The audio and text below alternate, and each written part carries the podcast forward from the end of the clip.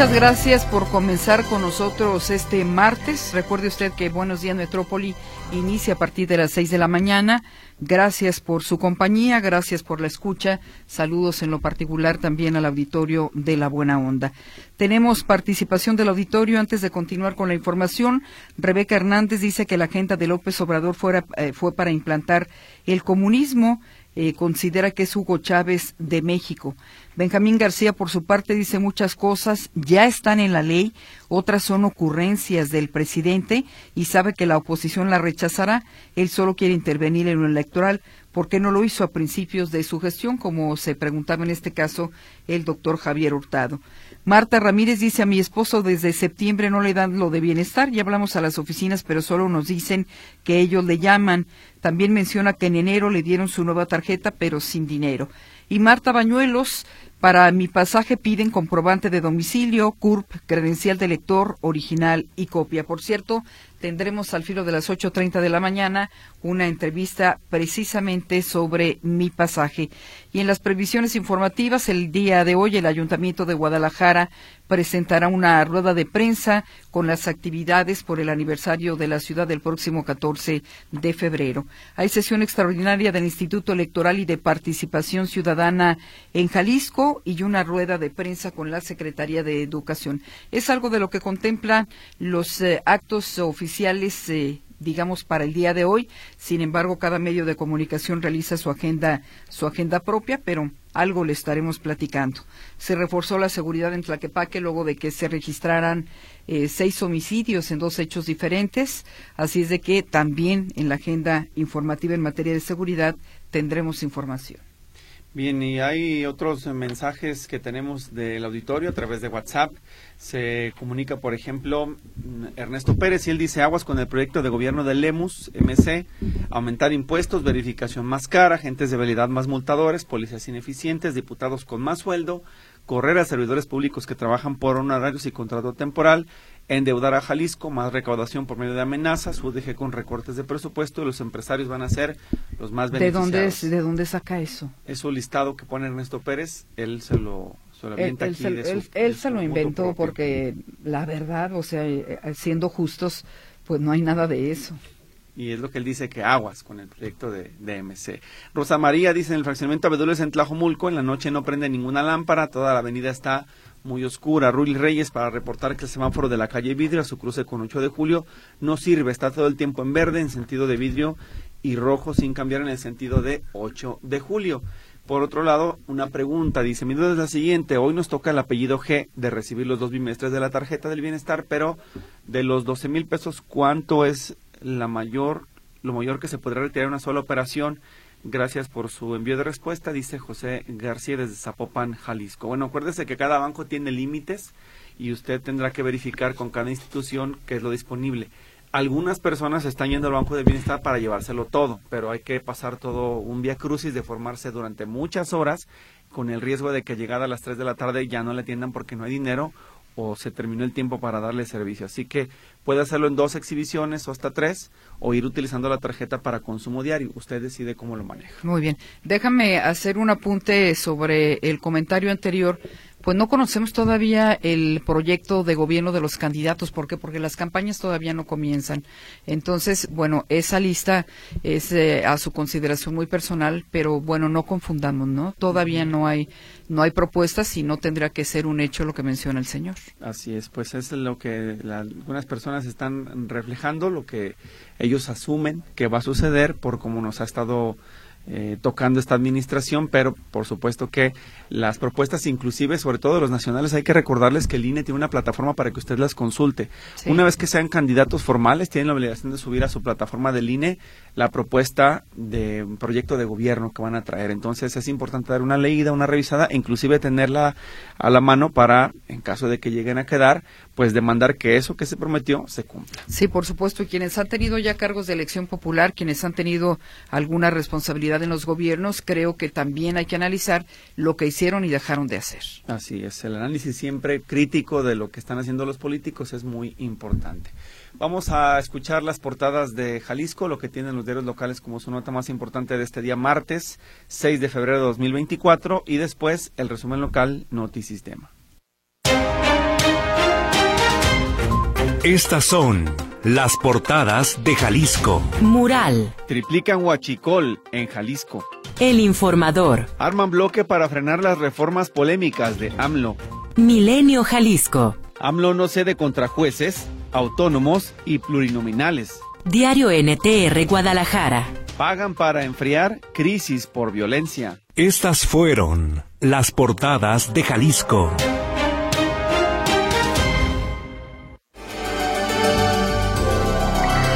Luego del homicidio en dos hechos distintos de seis personas en Tlaquepaque, se refuerza la seguridad en el municipio con alrededor de 400 militares. Iniciaron las pruebas de la planta de bombeo El Salto Calderón, con los que la zona metropolitana de Guadalajara recibirá más de mil litros por segundo. Se viraliza en redes sociales la imagen de una fiesta de cumpleaños en un puente peatonal de periférico a la altura de la colonia El Betel. Hasta mesas e iluminación colocaron.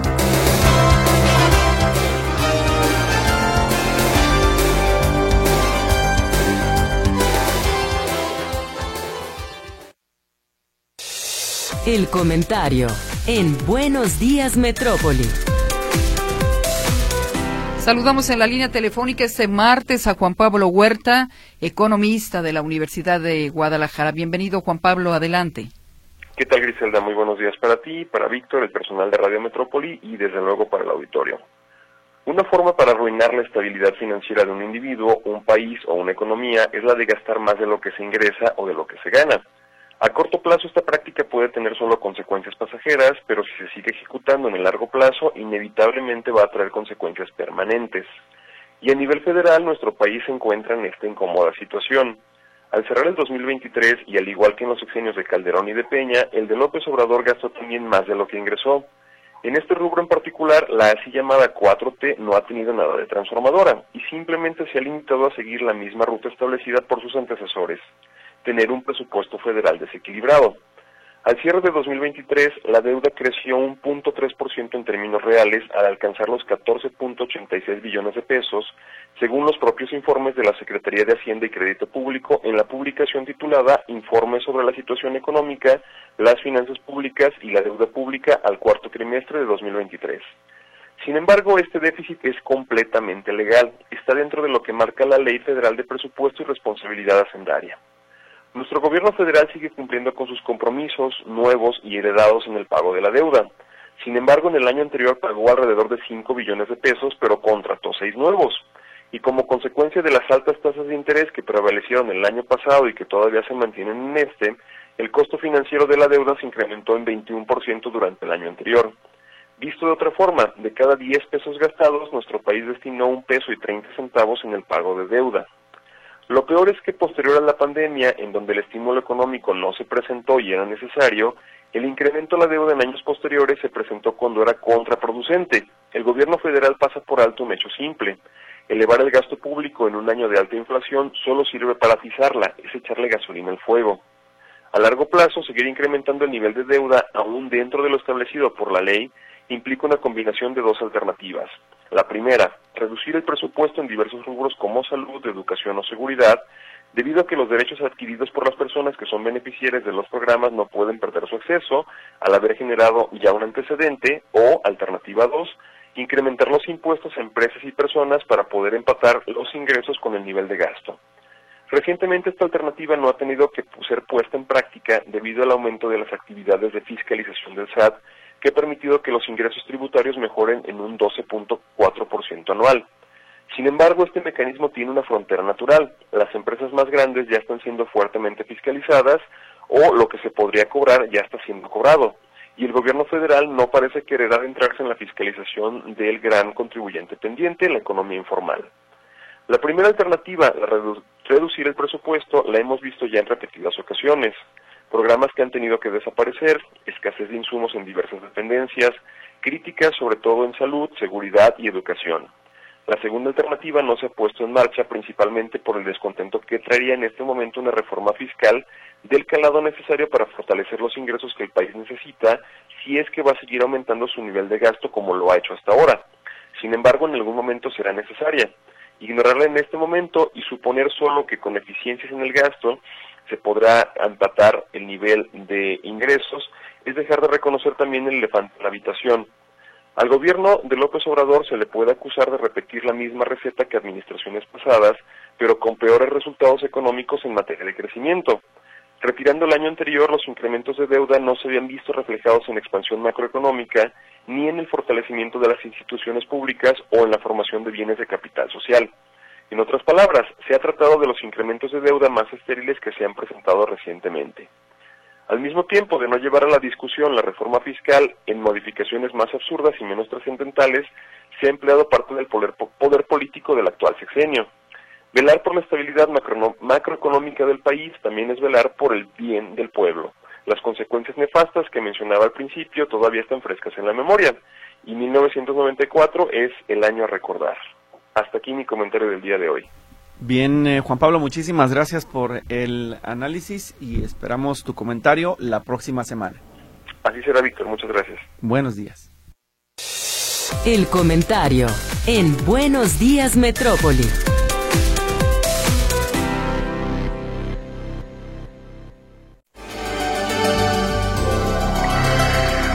Escuchamos de nueva cuenta a José Luis Escamilla con su reporte en materia de seguridad. Adelante, José Luis.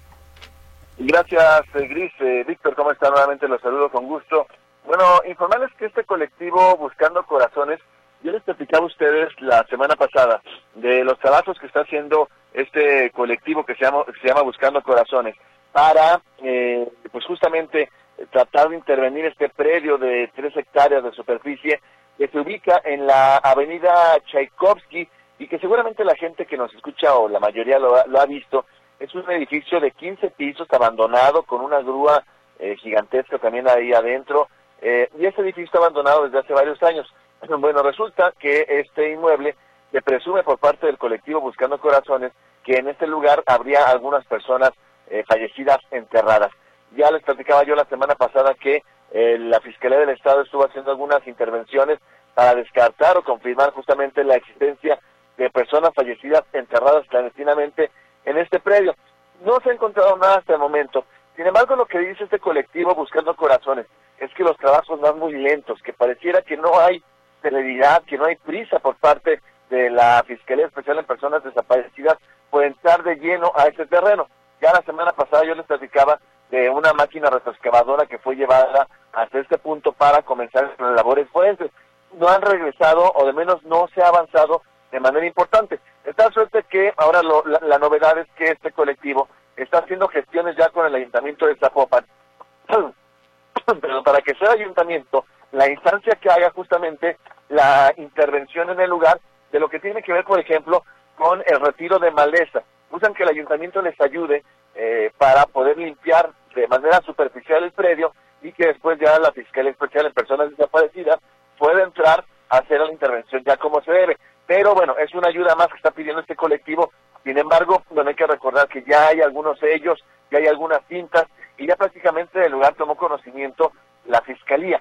Veo muy difícil que el ayuntamiento de Zapopan pueda llegar a intervenir y meter la mano como si nada cuando hay un protocolo ya de búsqueda de personas desaparecidas. Un ratito más eh, estaré nuevamente en este predio que como les digo tiene entrada por Avenida Tchaikovsky y por la calle de Daniel Comboni. En unos minutos más, digo, un rato más estaré por allá para saber si siguen las labores forenses en este punto del municipio de Zapopan. Y bueno, ya para terminar mi reporte, me comprometí en programas pasados a presentar al auditorio lo que tiene que ver con lo que está ocurriendo en Paseos del Sol, con estas multas inventadas por parte de la Dirección de Movilidad, de esta, de esta aparición mágica o casi mágica de, banquetas de, de machuelos pintados de amarillo para evitar que la gente se estacione. Todo esto apareció de la nada, de repente en Paseos del Sol. Desde la semana pasada estoy buscando una entrevista con la directora de movilidad eh, y es hora que no ha habido respuesta. Así que bueno, eh, no, no, no es que haya querido quedar mal, simplemente no ha habido respuesta por parte del Ayuntamiento de Zapopan para esta entrevista. No sé a qué se le teme. Parecía que no, no, se quiere dar voz con la intención de no, de, de, no dar información en torno a lo que está ocurriendo allá en la colonia Paseos del Sol. Mi reporte, compañeros, buenos días. Bien, eh, José Luis, muchas gracias por la información. Estaremos pendientes de este recorrido que vas a realizar para la información que se pueda generar en los noticias de Sistema y en Radio Metrópoli. Muy amable. Hasta luego, buenos días. Gracias, es José Luis Escamilla.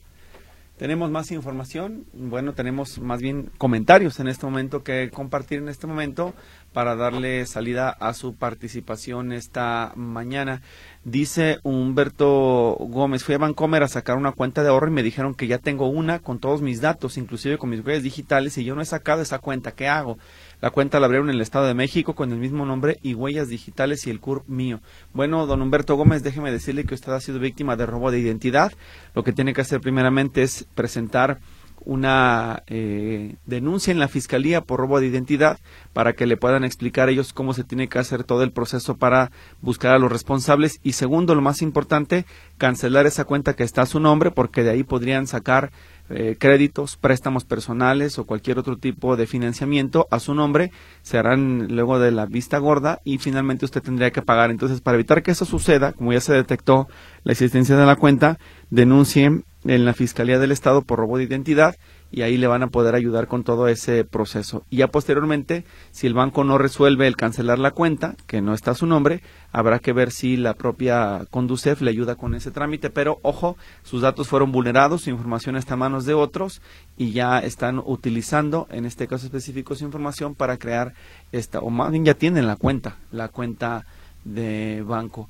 Por otro lado, dice Gama Castro, el paquete de reformas a la Constitución por parte del Poder Ejecutivo es realmente una trampa para cuando se inicien las campañas, poder decir, por ejemplo, que los del frente se opusieron o que se autorizaron las pensiones con el último sueldo que tengan los trabajadores, para hacer quedar mal a los contrarios, pues dice, por decir nada más un ejemplo, es lo que nos refiere este comentario. Y por otro lado, dice Juan Castillo, qué raro es ese doctor, qué raro que nada más golpetea al gobierno del presidente, qué raro que solo hablara de los expresidentes y qué raro que no hablara de los beneficios que nos darán las nuevas reformas.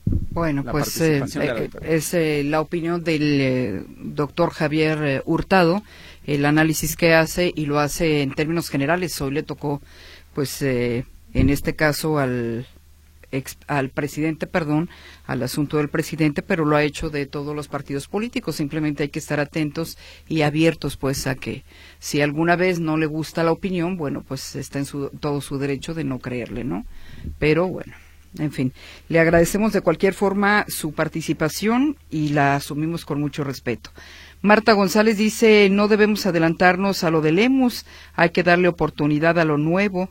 Sobre la gente que dice del comunismo, ni sabe lo que dice, debemos ser responsables con las opiniones. Estela Mendoza, estoy de acuerdo con eh, que las encuestas son pagadas en el caso de Claudia Sheinbaum. La realidad se verá cuando votemos a los que no nos encuestan, es lo que dice Estela Mendoza. Muchas gracias también por comunicarse a Radio Metrópoli. Vamos a hacer una pausa. Esta mañana estaremos hablando sobre el programa Mi Pasaje. La entrevista en Buenos Días Metrópoli hablando del programa de Mi Pasaje, por si usted tiene alguna duda, quiere hacer alguna pregunta, saber los requisitos y hasta cuándo estará abierta esta convocatoria. Así es de que saludamos con el tema a Óscar Pérez. Él es director de programas estatales de la Secretaría de Asistencia Social. Óscar, muchísimas gracias por acompañarnos esta mañana. ¿Cómo estás? Muy buenos días. Muy buenos días, saludo con gusto Griselda y, y a Víctor y por supuesto a todos los radioescuchas. ¿Quieres explicar, Oscar, de favor, eh, en qué etapa se encuentra ya el programa? Hubo muchas preguntas, eh, se tiene la impresión de los usuarios de que hoy se tardaron más por arrancar el, la renovación de mi pasaje. ¿Ocurrió algo que modificara las fechas o estamos en tiempos? Eh, bueno, estamos en, tiempo, Víctor. sí hubo un par de días de retraso. Este, regularmente estamos arrancando entre la segunda y tercera semana de, del mes de enero. En esta ocasión eh, el arranque de, la entrega fue el pasado viernes 2 de febrero, entonces de tal suerte que sí hubo algunos algún par de días de, retraso. Sin embargo, eh, hoy ya estamos este, entregando el apoyo eh, del viernes y entre viernes y sábado. Atendimos cerca de 3.000 beneficiarios ya de los 145.000 que, que tienen derecho en este caso de las cuatro modalidades y bueno, hoy la plataforma está abierta, los teléfonos también están abiertos, ya todos aquellos que forman parte de este padrón de beneficiarios, adultos mayores, personas con discapacidad, por supuesto las mujeres y en los próximos días los estudiantes podrán acudir a los módulos, generar su cita y estar recibiendo la dotación que corresponde a este primer semestre del año 2024, Víctor y Grisela. Todavía hablan algunas personas para decir cuándo se abre la convocatoria. Te pediría, Oscar, que nos repitas cuáles son las directrices generales del programa y a cuáles grupos o con cuáles grupos comienza. Desde el pasado 2 de febrero, todos aquellos beneficiarios eh, activos en el programa, es decir, todos los adultos mayores que recibieron el apoyo eh, en los primeros meses del año 2023, al igual que las mujeres, y las personas con discapacidad pueden ingresar ya en este momento a la plataforma digital del programa de pasaje, generar su cita y acudir con su documentación a los distintos módulos que tenemos, tanto en el área metropolitana como por supuesto en las ciudades del interior. Y a partir del próximo 12 de febrero eh, estarán eh, pudiendo generar su cita en la misma plataforma todos los estudiantes que forman parte de este programa Mi Pasaje para poder acudir a los módulos a partir del 19 de eh, febrero y hasta el próximo 23 de marzo, que es el último día que estaremos atendiendo a las distintas modalidades para que reciban su apoyo del programa en pasaje, reitero, de este semestre primero del año 2024. Eh, justamente, eh, Víctor, parte de la razón del retraso fue que tuvimos que hacer algunas modificaciones en las reglas de operación. Les recuerdo al auditorio que este es el último año de, de gestión de gobierno del actual gobierno de, Enrique Alfaro. Por lo tanto, eh, estamos haciendo simulacros y estamos preparando el proceso de entrega-recepción que tendrá lugar el próximo 5 de diciembre, que es el último día del gobierno. A partir del 6 ingresa el nuevo gobierno y hay que hacer eh, los simulacros del proceso de entrega-recepción y esto obligó a que el programa, por única ocasión, para las personas adultas mayores, personas con discapacidad y mujeres, pasara de una entrega anual a nuevamente entregas semestrales. En esta ocasión estaremos entregando a estas tres modalidades la dotación de 365 pasajes que corresponde al primer semestre del año y en agosto estaremos entregando la dotación que corresponde al segundo semestre del año para completar su dotación anual sin ninguna eh, modificación de los 730 boletos que ellos estaban obteniendo eh, en los años anteriores, eh, Víctor y Griselda. Los boletos que hoy se van a entregar, o más bien las tarjetas que se van a refrendar, ¿hasta cuándo tendrían vigencia para utilizarse? En este primer semestre, el 31 de agosto, y el, y el segundo semestre abarca todo lo que es diciembre hasta el 27 de diciembre, como sucedió el año pasado. Oscar, esta convocatoria no beneficia a nuevos usuarios, es decir, es para quienes, los beneficiarios que ya están registrados en el padrón, ¿verdad? Así es, es para, actualmente el padrón consta de poquito más de 145 mil beneficiarios en las cuatro modalidades. Ellos son los que en este momento pueden acceder al refrendo de este año 2024. No estamos de momento aperturando convocatoria para nuevos beneficiarios. Eh, estaremos haciendo la revisión de cómo se va dando el gasto eh, de, del presupuesto y si el mismo no lo permite, pues estaremos dando a conocer en, la eventualidad de que hubiese una nueva convocatoria, pero de momento invitamos a los que ya forman parte de este programa a que hagan su refrendo y por supuesto no, no pierdan su apoyo. Sí, los que no pudieran refrendar, eh, ¿quiénes serían? Para que también quede claro aquellas personas que a lo mejor no hicieron su trámite en el periodo pasado o entregaron documentación incompleta o ya dejaron, por ejemplo, los estudiantes el ciclo, terminaron sus cursos. ¿Quiénes no tendrían derecho a refrendar el programa Mi Pasaje?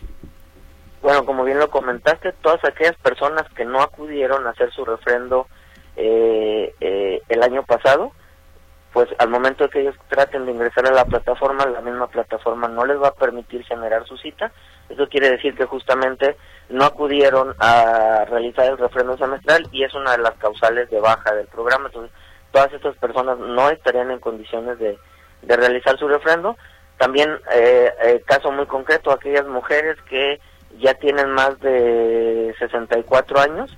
En el caso de la modalidad de apoyo a mujeres es de 25 hasta 64. Si ya cumplieron 65 años, pues ya no están en condiciones de refrendar su apoyo en la modalidad de mi pasaje mujeres. O los estudiantes que eh, no tengan la documentación que acredite que están en un, en un semestre vigente, es decir, el semestre 2024A que por alguna razón no pudieron ingresar a, estudiar o sencillamente dejaron de estudiar, ellos ya no pueden refrendar. El apoyo para los estudiantes es justamente para apoyar la economía familiar de aquellos estudiantes que están vigentes en un ciclo escolar. Oscar, a partir de marzo comienzan las campañas y te preguntaría cómo afectará el proceso electoral a la dispersión de recursos y a la aplicación de programas sociales. En este, en este caso no, no afectará la dispersión, estaremos terminando de entregar el 23 de, de marzo de, de este año, que es cuando se termina de entregar a los 145 mil beneficiarios. Y bueno, estará pasando el proceso electoral durante, durante ese periodo y una vez que concluya el proceso electoral, ah, en el mes de agosto estaremos entregando el segundo semestre. Básicamente eh, yo no lo llamaría afectación, el único cambio que tuvo el programa es en lugar de hacer una entrega anual, se está haciendo una entrega semestral justamente cuidando este proceso. Eh, se quedaba pendiente eh, por petición de los usuarios si hubiera algún tipo de apoyo para los cuidadores y me refiero en este caso específico a quienes son beneficiarios de mi pasaje para personas con discapacidad porque son quienes los llevan, los traen, los suben al transporte pero no tienen ese beneficio y tienen que pagar el transporte completo. ¿Eso ya no será posible concretarlo en lo que resta de la administración, Oscar? No, claro, Víctor, desde el semestre, desde el año pasado, eh, todas aquellas personas con discapacidad que en su certificado de discapacidad eh, indique que requieren de un cuidador, tienen derecho a tener una dotación ampliada de lo doble, es decir, en lugar de entregarle anualmente 730, les entregábamos eh, 1460 y en esta ocasión, eh, como la entrega semestral, aquellas personas que ya forman parte del padrón de beneficiarios y que acrediten que tienen un cuidador con su certificado, es muy importante, tienen derecho al doble de dotación, en este caso para el primer semestre del 2024, les estaremos entregando 730 pasajes en lugar de 365. Entonces, si desde el año pasado logramos eh, que los cuidadores pudieran tener el beneficio del programa de pasaje a través de la persona con discapacidad, porque también entendemos que hoy puede eh, estar acompañando a una persona con discapacidad que requiere asistencia, Víctor, mañana lo puede acompañar Griselda y a lo mejor pasado lo puede acompañar Oscar, de tal suerte que el apoyo es en dotación doble para la persona con discapacidad y él decidirá de quién se hace acompañar, pero puede pagar su pasaje y el pasaje de la persona que le esté acompañando. Oscar, supongo que el mayor número de beneficiarios de este programa Mi Pasaje eh, se encuentra en los estudiantes. Es correcto, este, de los 145 mil, poquito más, tenemos eh, poco más de 64 mil estudiantes, que reitero las fechas, a partir del próximo 12 de febrero podrán ingresar a la plataforma para generar su cita en línea y a partir del 19 de febrero podrán acudir a los módulos para recibir su refrendo. En este caso, para los estudiantes no cambia la modalidad, son dos semestres en el año y estarán recibiendo en cada semestre 200 boletos, 200 pasajes electrónicos. Eh, ¿Está garantizado este programa con el cambio de administración? Eh, sí, era lo que les comentaba justamente parte de, de, estos días adicionales que nos tomaron para arrancar la entrega, fue eh, modificaciones que tuvimos que realizar a la regla de operación para justamente garantizar el apoyo en dos semestres y la vigencia del segundo semestre es hasta el 27 de diciembre, igual que lo fue el año pasado, de tal suerte que los beneficiarios no sufrieran ninguna afectación por el cambio de administración. Pero para el próximo año, digamos, ¿la ley establece que queda blindado, que queda eh, arraigado este programa? Eh, no, no como tal, Griselda, no hay, no hay una, no hay una ley, pero eh, prácticamente este programa eh, es de, de los beneficiarios de la sociedad, creo que es una demanda social y, y yo esperaría que independientemente de quién eh, llevara los destinos del estado de Jalisco en el próximo año, eh, yo creo que tendrán la sensibilidad de dejar este programa porque es un programa que apoya y beneficia a las familias jaliscienses. Preguntar, Oscar, también para quienes en este proceso de renovación se les dañó la tarjeta o la perdieron, ¿qué pasará con ellos cuando vayan a renovar? ¿Sean estudiantes, discapacitados o personas de la tercera edad o mujeres? eh, tienen que igual generar su cita y al momento de acudir al módulo comentar que perdieron o dañaron su tarjeta y se generará una reposición y en esa tarjeta nueva les estaremos eh, dotando de los de los boletos electrónicos para este primer semestre del año 2024. Se comunica a Francisca Araiza para decir que su esposo quiere hacer cita para recarga, pero no aparece en la lista. Pregunta qué hacer. Bueno, en primera instancia pudiera ah, marcar al 33 30 30 12 25. Una de las razones por las cuales no aparece puede ser que efectivamente no refrendó en el año pasado y bueno, les comentaba eh, previo a esta pregunta que todas aquellas personas que no acudieron al proceso de refrendo ya no son parte del padrón de beneficiarios, por ende no aparecen en la lista y no podrán generar eh, eh, la cita para refrendar en este año. Y Javier Casillas pregunta cuándo se abre la convocatoria para nuevos registros de mi pasaje para personas de la tercera edad. Eh, te comentaba Griselda, no, no tenemos eh, de momento una fecha eh, estimada para poder lanzar nueva convocatoria. Va a depender mucho del comportamiento del gasto de los actuales beneficiarios que eventualmente pudieran permitir eh, alguna economía en el programa que eh, diera pie a una nueva convocatoria, sin embargo en este momento no está planteada. Lucy Pérez quiere saber si el apoyo para personas con discapacidad en bienestar sigue siendo hasta los 29 años de edad. En bienestar, eh, así que esa pregunta no, no podría responder. Bien, pregunta también, por ejemplo, una persona dice, mm, el sistema no me da cita en la unidad administrativa Prisciliano Sánchez, vivimos en balcones de Oblatos y solo nos aparece el DIF Zapopan, ella no puede caminar y es para los bienevales. ¿Hay otros, digamos, se puede hacer algún cambio de, módulo más cercano o es lo que el sistema te arroja de manera automática, Oscar? Sí, recuerda, Víctor, que lo que hacemos es generar eh, las cargas de, de disponibilidad de citas dependiendo de la cantidad de de personas o cajeras que tenemos en cada uno de los módulos. Esto es para que no se nos hagan largas filas y que su tiempo de trámite no se exceda. Entonces, en este caso, si ya no le da cita en ese día, en esa hora, sería buscar en otro día o si no, buscar en otro módulo en este caso. ¿Los beneficiarios de la tercera edad es a partir de los 65? No, en, eh, también fue algo de las, de las modificaciones que hicimos el año pasado, eh, redujimos la edad a 60 años. Entonces, eh, desde el año pasado tenemos ya beneficiarios que a partir de los 60 son parte del programa Mi Pasaje. en el caso de la modalidad de adulto mayor particularmente. Prisciliano Ochoa pregunta, eh, mi esposa y yo tenemos cita pero en diferente fecha, ¿podemos hacer el trámite el mismo día por eso de la movilidad? Eh, no, no es posible, les comentaba en el anterior corte, eh, tenemos eh, determinadas cargas de, de, de atención en cada uno de los módulos, entonces en este caso la persona que tenga la cita eh, es a la que se le va a dar preferencia en la atención. Sí atendemos de otro módulo, de otra cita, pero depende mucho de la carga de beneficiarios que tengamos. Si el módulo está lleno y todos acudieron a su cita, no le vamos a poder brindar la atención porque obviamente damos preferencia a los citados del módulo del día y de la hora.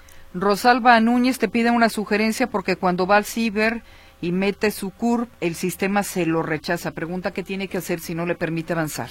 Aquí el primer paso es, eh, eh, el RENAPO ha estado haciendo cambios de CUR sin previo aviso, entonces habría que, que primero generar su CUR y verificar si no tiene una CUR asociada.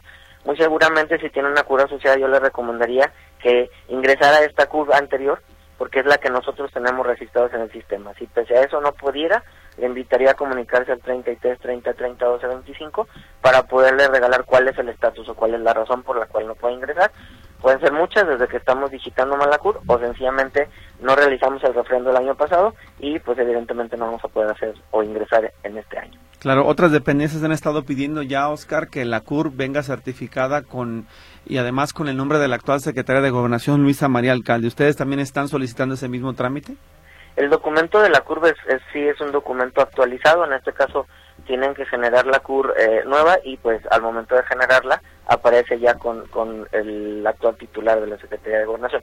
Y esto es, Víctor, porque justamente Renapo ha estado haciendo modificaciones de CURPS.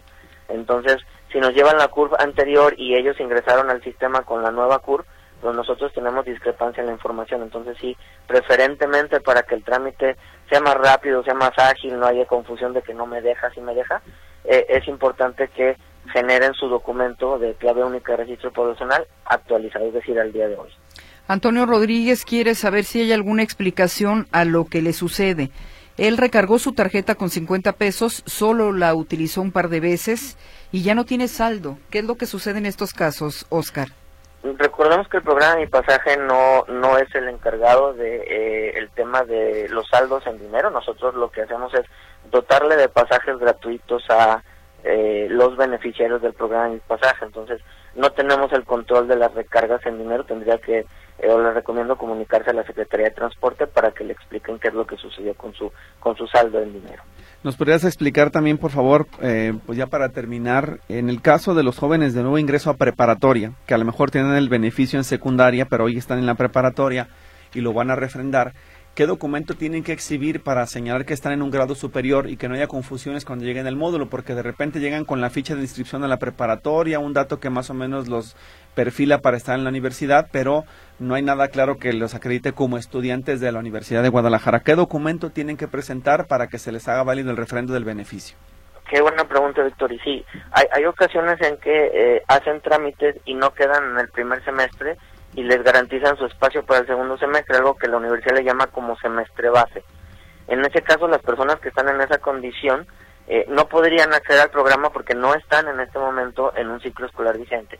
Para poder acreditar que estás en un ciclo escolar vigente nos tienes que mostrar la credencial de estudiar, obviamente, estudiante, perdón, obviamente tiene que estar vigente, el CARDEX, eh, que emite control escolar de, de, la universidad, eh, su orden de pago acompañada de el pago, por supuesto, o una constancia de estudios eh, también que emite la Universidad de Guadalajara, ¿no? Hablando particularmente de la Universidad de Guadalajara, pero son los mismos documentos para cualquier eh, centro de, educativo, ¿no?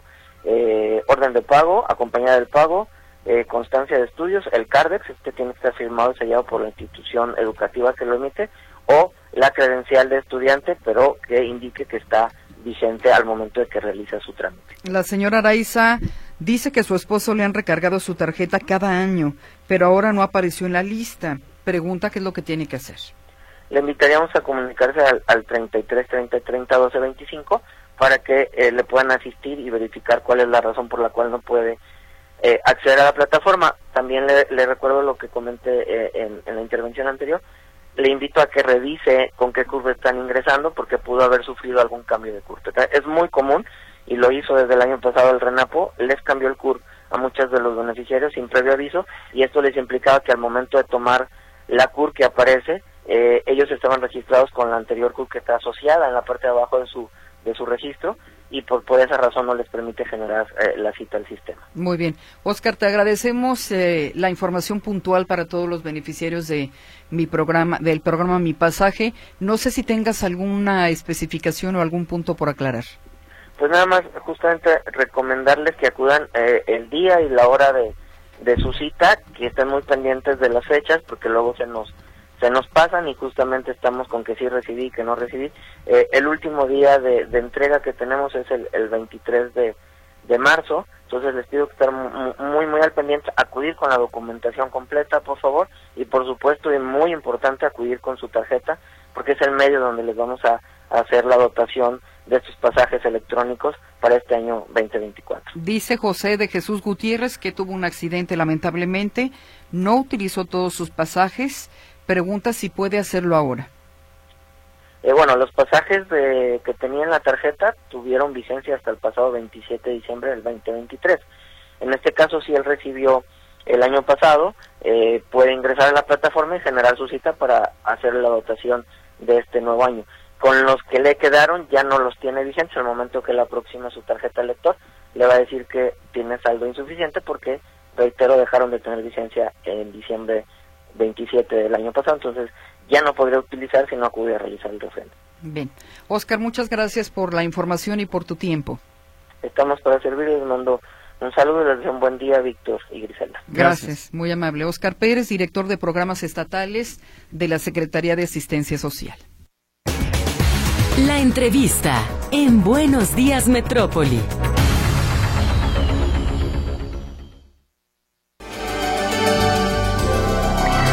Esperamos que esta entrevista haya dado respuesta a la gran cantidad de dudas e inquietudes que había en torno a este programa del gobierno del estado, uno de los más demandados. Ya escucha usted, no hay posibilidad en este momento o no hay fecha para nuevos registros. Se tendrá que revisar conforme al presupuesto si es posible en lo que resta del año otorgar los apoyos.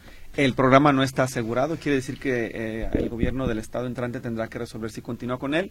Lo más seguro es que sí, honestamente, porque es un beneficio ya consolidado, así que no tiene que preocuparse, simple y sencillamente siga los requisitos y entender, en el caso de estudiantes, si salen de secundaria, pasan a prepa, pero se tienen que esperar un semestre, pierden el beneficio, deberán concursar hasta una nueva convocatoria. Bien, pues nos despedimos. Hoy amaneció fría la mañana en la zona metropolitana de Guadalajara. Vamos a ver qué tal mañana, pero el resto del día estará cálido, así es de que pues hay que aprovechar hay que aprovechar las temperaturas Así también. es. Disfrute que también. Que la pases muy bien, Víctor. Gracias, Griselda. Muy buenos días.